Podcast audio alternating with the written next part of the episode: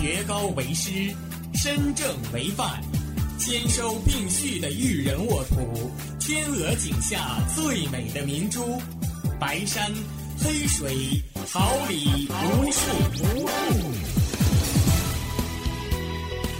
您正在收听的是哈尔滨师范大学广播电台，用声音技术生活，让声音雕刻未来。声音未来。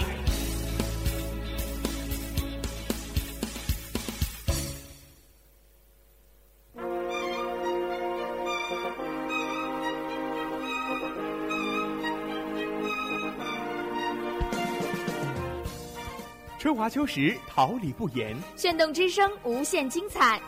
FM 七十六点二。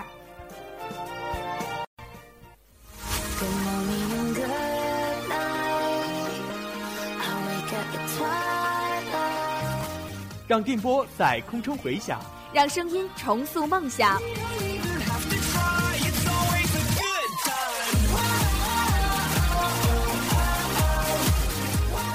在青春的旅途上，用电波打破沉寂。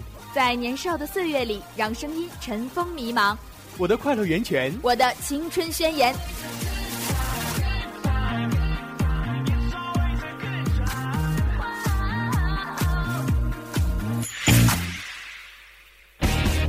哈尔滨师范大学广播电台正青春，传递正能量。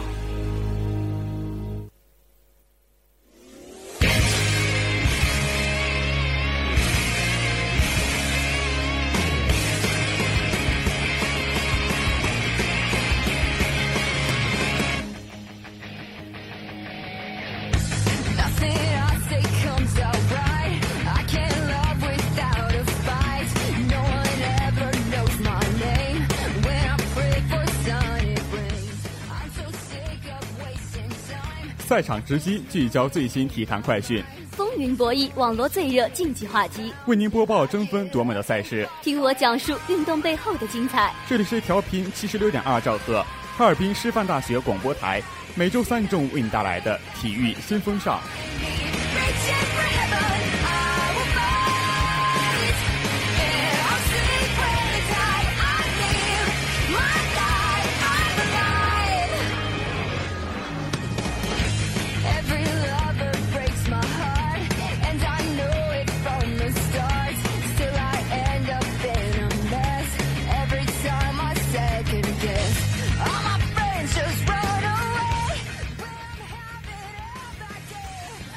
今天是二零一六年三月十六号，星期三，农历二月初八。欢迎大家的准时相约，我是播音张建南，感谢大家的准时守候。大家好，我是播音刘月，代表直播间里每一位辛勤工作的广播人员，感谢您的准时收听。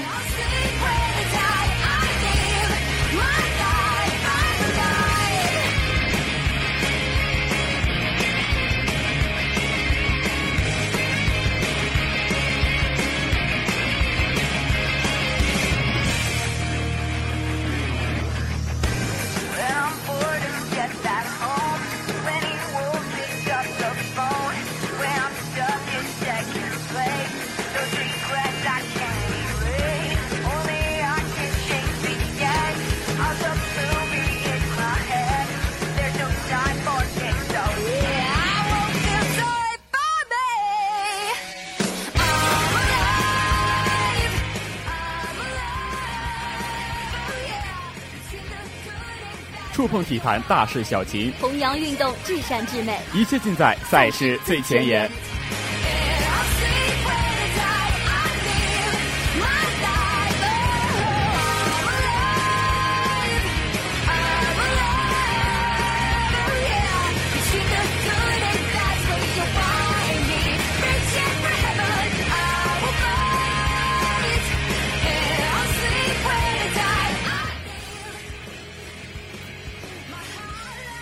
人机大战阿尔法围棋三比一胜李世石。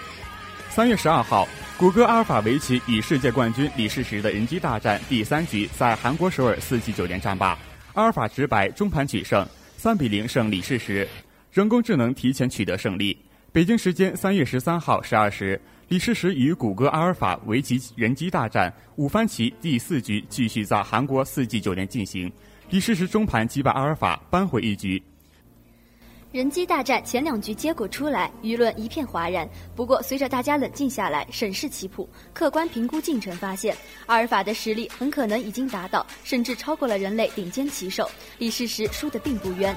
第三局开始前，人们虽然情感上希望李世石能够逆转，但理智告诉我们，这次人机大战其实胜负已分。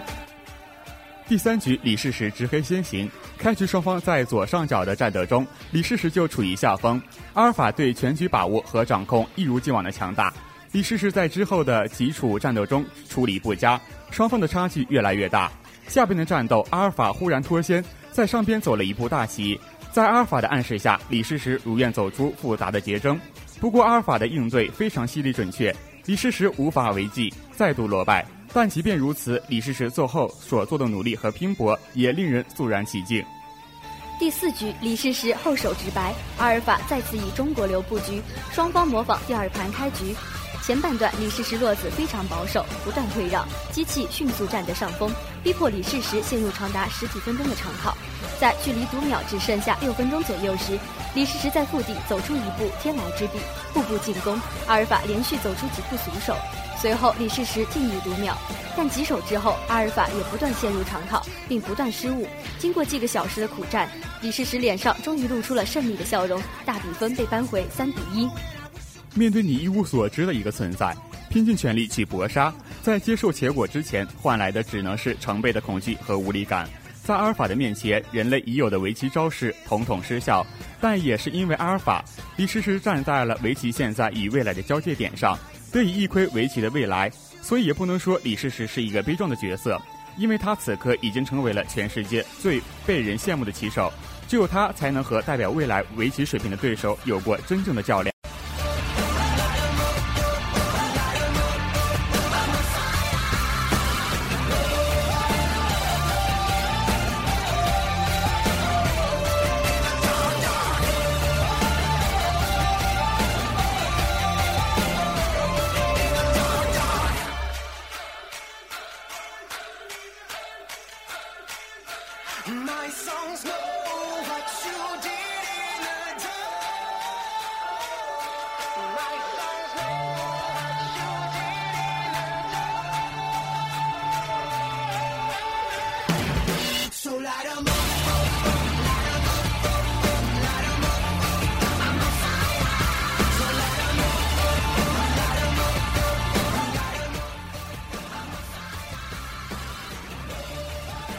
恒大主场三比零完胜，取得联赛首胜。北京时间三月十二号，二零一六赛季中超联赛第二轮继续进行，广州恒大坐镇主场迎战长春亚泰。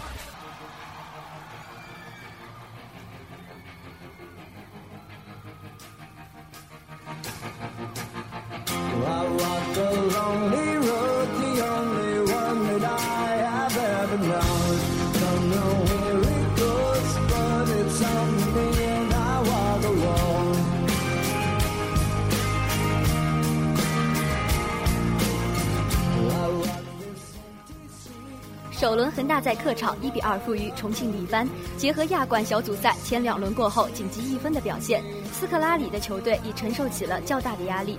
开场第七分钟，王博文与张琳芃的右路配合赢得角球，恒大通过角球攻势取得入球。王博文角球传中后不久，马丁内斯后点近距离破门，马丁内斯连续两场取得入球。第十三分钟，恒大再次入球，郑智前场抢断引出怪攻，后点高拉特头球破门。高拉特打入新赛季首粒联赛入球。因亚冠首轮主场对浦项之铁的比赛不允许球迷入场，此战是恒大新赛季首场有球迷助威的主场比赛，球迷开场就形成了热烈氛围。恒大连续入球的表现形成回馈，天河体育场内歌声嘹亮。下半场开局阶段，亚太阵型前压控球增多，但恒大在第五十一分钟再度入球，高拉特左路将球挑入禁区，马丁内斯在底线前传中，郜林也将球顶入球门，打入新赛季首球，也成为新赛季首位为恒大入球的本土球员。在比赛将结束时，蒋哲右路前插后送出低球低平球传中，保利尼奥远程吊射时将球打高，最终恒大三比零战胜亚太。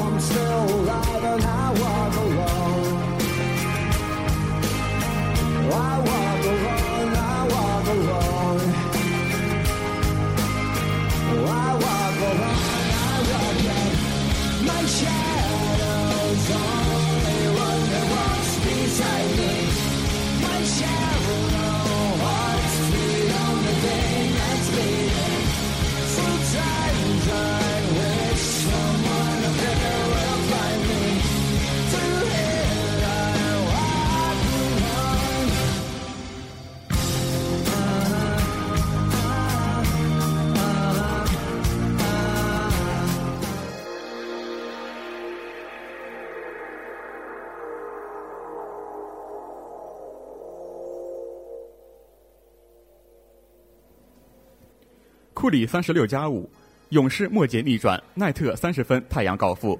北京时间三月十三号，勇士在前三节落后两位数的情况下翻盘，主场以一百二十三比一百一十击败太阳。勇士高居联盟之首，主场创下有史以来最长的连胜纪录。双方实力悬殊，这样的交手似乎没有悬念。但令人意外的是，太阳斗志十足，在前三节甚至取得两位数的优势。勇士在最后一节发力，好不容易才取得胜利，延续纪录。勇士背靠背作战，开场后状态欠佳，太阳打出一波六比二。比赛打了三分三十秒，勇士才投中第二球。库里此后三分命中，找到感觉。首节将结束时，库里再度三分命中，勇士将比分扳成十六比十六。首节库里就投中了三记三分球。在比赛还有八分三十秒时，库里抢下进攻篮板，布兰得手后，勇士以一百零二比九十八领先。奈特又一次爆发，连续投中两球，太阳以一百零三比一百零二超出。比赛还有五分五十秒时，奈特再度三分命中，太阳一比一百零八比一百零五超出。库里马上换一记三分，整个进攻只用了十秒。斯贝茨和巴恩斯相继篮下得手。比赛还有三分三十一秒时，库里又一次命中三分，此后他还罚中两球，勇士打出一波十四比零后，在比赛还有二分十七秒时，以一百一十九比一百零八领先。在三分五十秒内，太阳一分未得。比赛还有两分零一秒时，才由布克两罚两中，勇士没再给对手机会。库里此后背后妙传，利文斯顿上篮得手，勇士以一百二十一比一百一十保持两位数的优势。最后一节，勇士砍下了三十七分，没有被对手爆冷。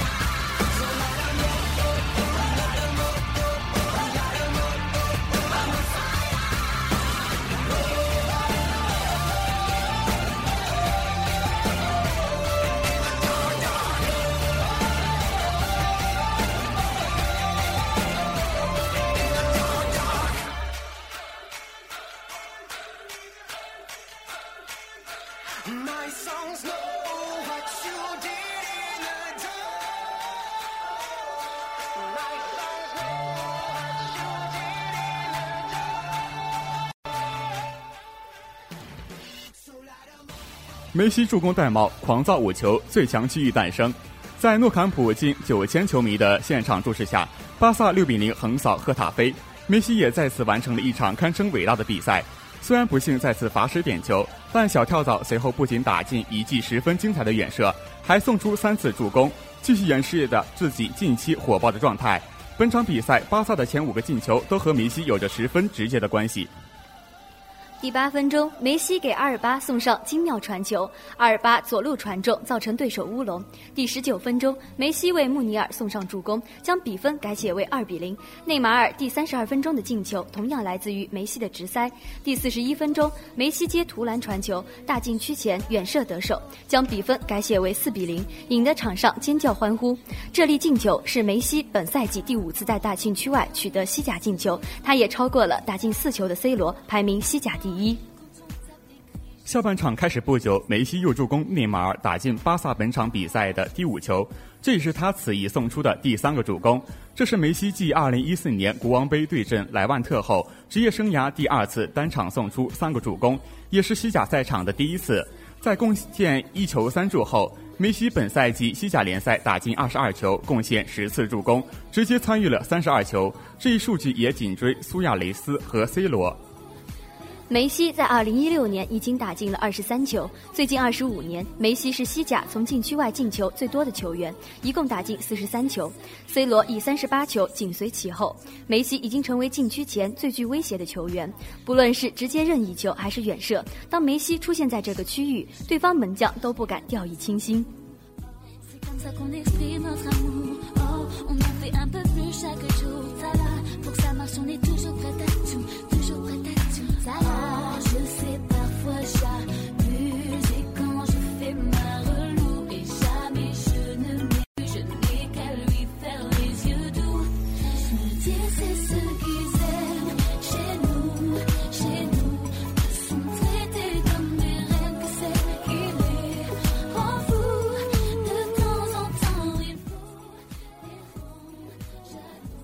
下面播报体坛一周快讯：意甲第二十九轮，国际米兰二比一胜博罗伦尼。；NBA 常规赛，步行者一百一十二比一百零五胜小牛；足总杯第六轮，埃弗顿二比零胜切尔西；全英赛，林丹率先挤进决赛，库里二十七分三节下班，勇士群鹈鹕成最快六十胜球队。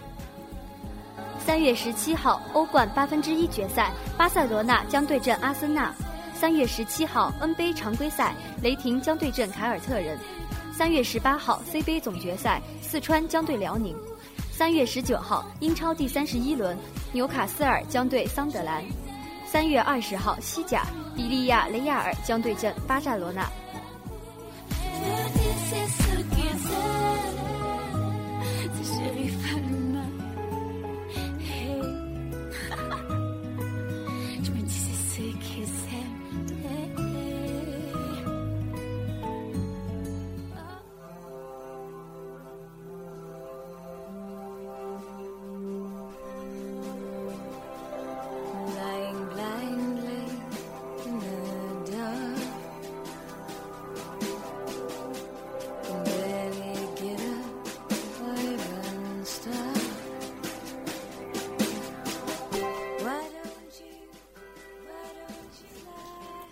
今天带大家了解一项被人们称作是艺术化的搏斗的运动——拳击。拳击是一项戴拳击手套进行格斗的运动，它既有业余的奥运拳击，也有职业的商业比赛。比赛的目标是要比对方获得更多的分，以战胜对方，或者将对方打倒而结束比赛。与此同时，比赛者要力图避开对方的打击。是根据运动员的体重划分成不同的级别分别进行的。业余拳击比赛共分为十一个体重级别，职业拳击比赛分为十七个体重级别，世界青少年业余拳击比赛分为三个级别。拳击被称为勇敢者的运动。拳击运动源远流长，它起源于人类产生之初。它最初是保护人们生命财产的一种主要手段。到了公元八世纪，拳击已经在平民百姓中广泛的流传了。早在古希腊和罗马时代就有许多关于拳击的记载。在古代奥运中，拳击运动就已经是比赛项目之一。到第三届在圣伊路斯举行的现代夏季运动会，男子拳击正式被列入比赛项目。现代拳击比赛分为奥运拳击和职业比赛。奥运拳击是业余拳击爱好者之间的比赛，业余拳击最高荣誉则是奥运会冠军，而职业拳击是指拳击运动员接受某个职业拳击俱乐部的聘金，从事商业性拳赛。职业拳击与业余拳击或奥运拳击不同的是，职业拳击是不可以戴护甲的，更具观赏性，而且职业拳击手是不可以参加奥运会的。随着拳击在世界上的发展以及 MMA 的影响，我国也逐渐有越来越多的爱好者和专业体育运动员开始参考学习，同时也成立了众多的教学机构，例如洪森武道馆、北京进化训练馆、北京、上海洪森武道馆、上海巴西柔术学院、西安黑道馆等。中国拳击联赛每场比赛为四个回合，每回合三分钟。比赛时，双方头戴硅胶制透明头盔，身穿护胸进行比赛。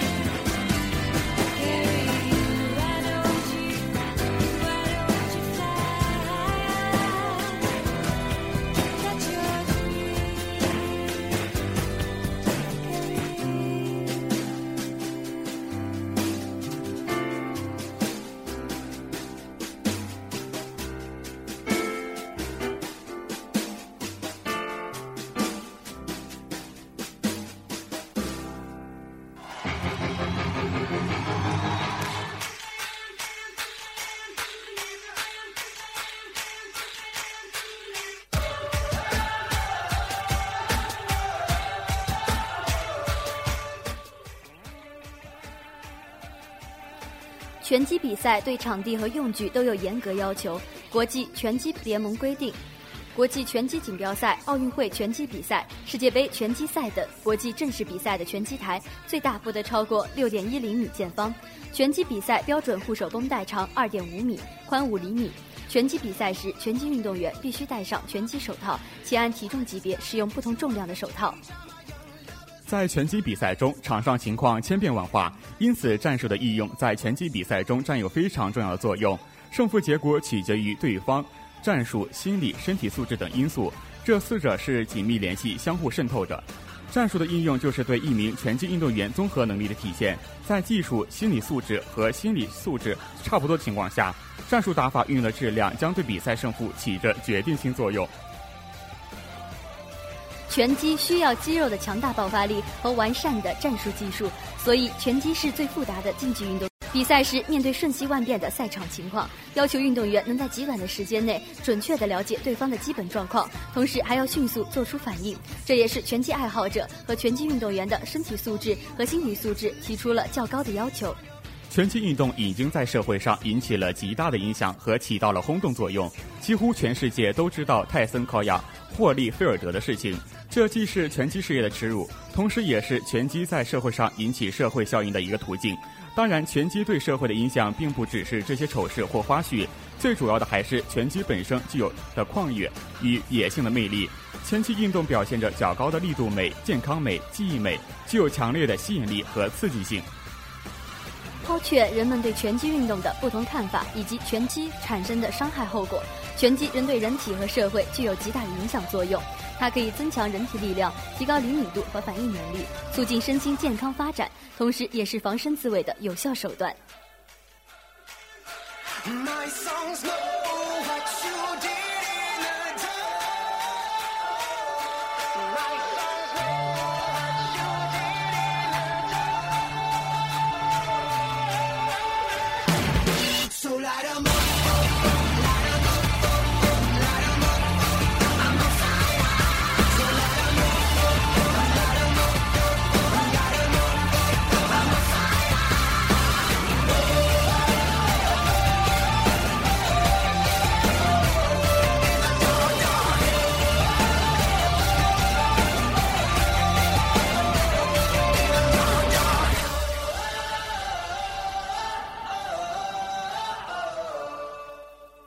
聚焦榜样力量。找寻冠军魅力。驻足体育追忆往昔一切尽在风云人物志。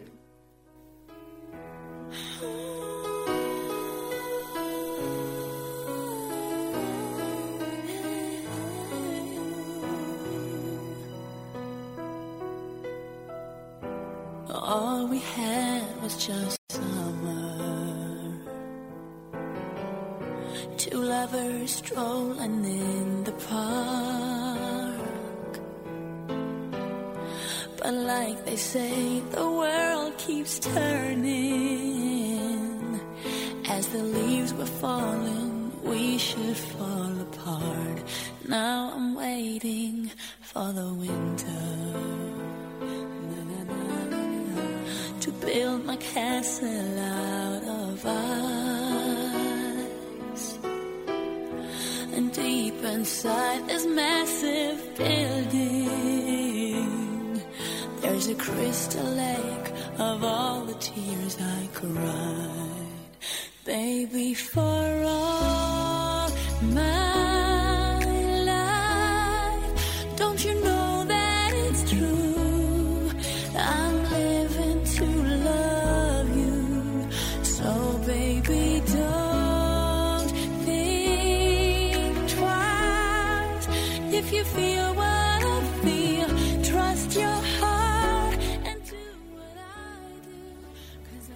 他的头脑和他的身手一样敏捷，他的判断力和个性更令人难忘。他与宗教组织、政府、法律的联系和纠葛，使他成为二十世纪六十年代最有代表性的人物之一。他的影响力也延续到现在。今天，让我们走进阿里这个年轻的斗士、世界拳王，了解他为信仰做出的选择。阿里十二岁开始练拳击，一九六零年初，刚满十八岁的阿里开始参加业余拳击比赛，并成为美国代表队的成员，出征一九六零年的罗马奥运会。在八十一公斤级的比赛中，阿里三战全胜，顺利进入决赛。他的对手波兰人皮埃尔茨克斯基是三届奥运冠军和一九五六年奥运会的铜牌得主。在一九六零年罗马奥运会上，阿里的精湛技艺令人叹服。有人形容他的出拳像蜜蜂刺人一样的犀利，而他脚下的步伐又像飞舞的蝴蝶一样轻盈灵活。三个回，阿里以点数的优势战胜对手，获得了自己唯一的一枚奥运会金牌。而他独创的步伐也被人们形象地称为“蝴蝶步”。一九六零年十月二十九号，阿里参加了自己的第一场职业比赛，并获得了胜利。通过一场一场的胜利，到了一九六四年，二十二岁的阿里终于赢得了与索尼·利斯顿争夺重量级拳王称号的机会。一九六四年二月二十五号，在美国佛罗里达州迈阿密，二十二岁的阿里在第七回合战胜了索尼·利斯顿，成了新的世界重量级拳击冠军。从此，职业拳击进入了阿里时代。战胜利斯顿后，阿里接下来的对手是帕德森，当时唯一一位曾经两次作为挑战者登上拳王宝座的拳手。当时的规则，每一场拳击选手比赛为十五个回合。在顶住了阿里前十一回合的猛烈进攻后，帕德森在第十二回合由于体力不支，失去了还手能力，裁判终止了比赛。阿里再次蝉联拳王的称号。六十年代中期，越南战争爆发，随着战事的不断升级，阿里也面临着服兵役的问题。而他在媒体上公开发表反战宣言，则震惊了全美国。阿里公开表示自己绝不会跑到万里之外去谋杀那里的穷人，绝不会去别处替美国作战，并讽刺称，在美国没有保护黑人的权益和信仰，在其他国家更做不到。一九六六年二月，伊利诺伊州运动员委员会召开记者会。要求阿里对自己的反战言行公开道歉。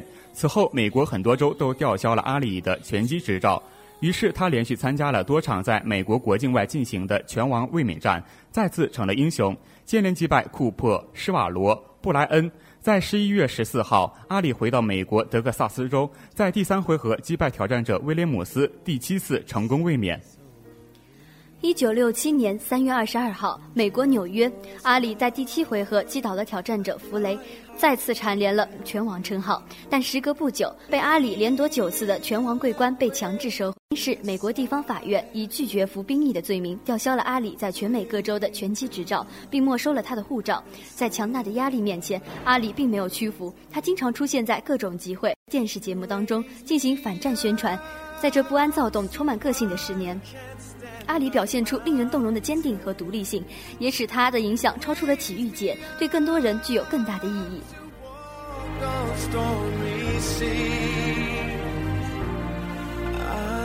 Strong when I am on your shoulders. You raise me up to more than I can be.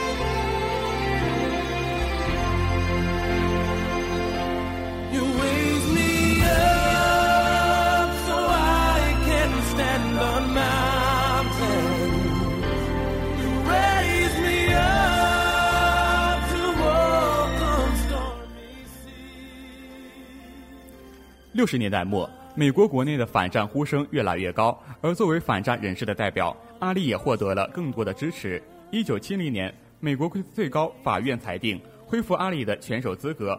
这位经过两年多休整的拳王终于重出江湖了，但由于两年多没有参加正式比赛，加上年龄和体重的增长，复出后的阿里表现得并不尽如人意，被人津津乐道的蝴蝶步伐也很难在比赛中施展了。阿里接连经历了复出后的二场失利，这使得人们开始怀疑阿里的时代是否已经真的一去不复。而此时，年轻的乔治·福尔曼开始崭露头角。这个仅用了两个回合就夺下了拳王金腰带，成功卫冕后取得了四十场连胜的年轻拳王的下一个对手就是穆罕默德·阿里。比赛开始后，福尔曼很快就将阿里逼到了拳台的角落，展开猛攻，而阿里则完全放弃了移动，只是被动的靠在龙岸上招架，伺机进行还击。这样的情况一直持续了七个回合。正当人们以为阿里已经大势已去的时候，转机在第八回合出现了。以一大佬的阿里用组合拳将体力下降的福尔曼击倒在地，干净利落的赢得了这场丛林大战的胜利，也夺回了阔别七年时间的拳王金腰带。此后又连续十次蝉联拳王称号，其中就包括1975年10月在菲律宾马尼拉战胜弗雷泽的世纪之战，1978年9月阿里点数战胜斯平克斯，最后一次获得拳王金腰带。此后不久，36岁的阿里宣布退出拳坛，这样他就以20年中22次获得重量级拳王称号的骄人战战战绩结束了自己的职业生涯。一九九六年八月二号，亚特兰大奥运会男子篮球决赛中场休息，当时的国际奥委会主席萨马兰奇先生将一枚特制的罗马奥运会金牌挂在了阿里的胸前。尽管当时的赛场内云集了众多梦三队的篮球明星，但人们依然把最为热烈的掌声献给了他们心中的英雄穆兰霍尔德·阿里。作为前奥运会的拳击冠军，阿里因反对以前美国政府实行的种族歧视政策，将自己的金牌扔进大海。而这枚失而复得的金牌，不仅圆了阿里的心愿，更说明人们对这位拳王不畏强权、扶危济困的赞赏与肯定。七月二十七号，拳王阿里出现在了伦敦奥运会的开幕式上，作为运动员特殊代表，跟五环旗站在一起。尽管他走向奥运五环旗的步履都已十分艰难，但这再一次让我们体会到了体育运动所在。四岁就梦想成为世界拳王，发誓拿回奥运会金牌和金腰带。二十年中二十二次获封拳王，曾获联合国和平信使奖。在墨西哥世界拳击理事会成立五十周年庆典上获颁拳王称号，并佩戴王冠，授予美国总统自由勋章。如果他只是个拳手，哪怕是最令对手畏惧的拳击天才穆罕默德·阿里，也不会像他现在这样成为一个活着的传奇。进而人们记得的多是拳击台上那个漂亮的形象。一个像阿里这样成为偶像，而且还是具深度偶像的人，在人们眼中、心中的形象总是既一致又很不同的。阿里曾说：“我要做我自己要做的人，我要像我愿意的那样自由生思考。”阿里对黑人解放运动的参与，表现出他强烈的信念，这是他的人格魅力，也是他为人敬仰的缘故。否则，当他颤巍巍点燃奥运火炬时，大家心里为何除了感慨还有尊敬呢？Than I can be.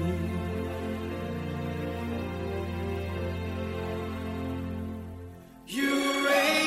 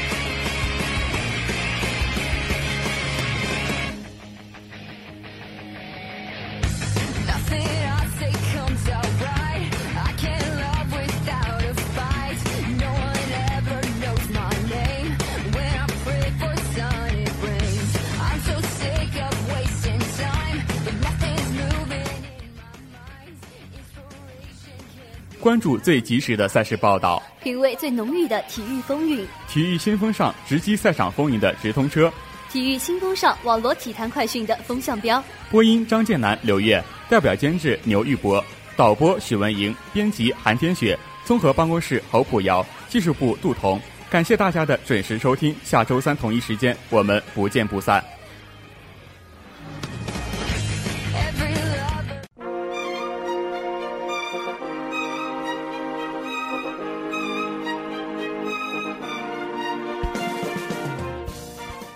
花秋时，桃李不言。炫动之声，无限精彩。FM 七十六点二。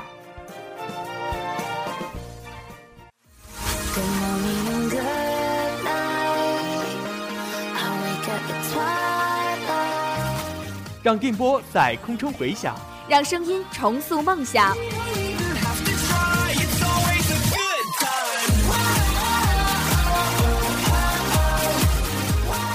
在青春的旅途上，用电波打破沉寂。在年少的岁月里，让声音尘封迷茫。我的快乐源泉，我的青春宣言。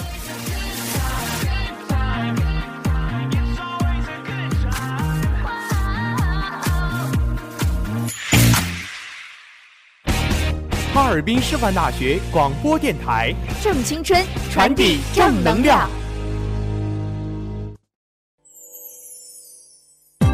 品力学，弘毅致远，学高为师，身正为范，兼收并蓄的育人沃土，天鹅颈下最美的明珠，白山黑水，桃李无数。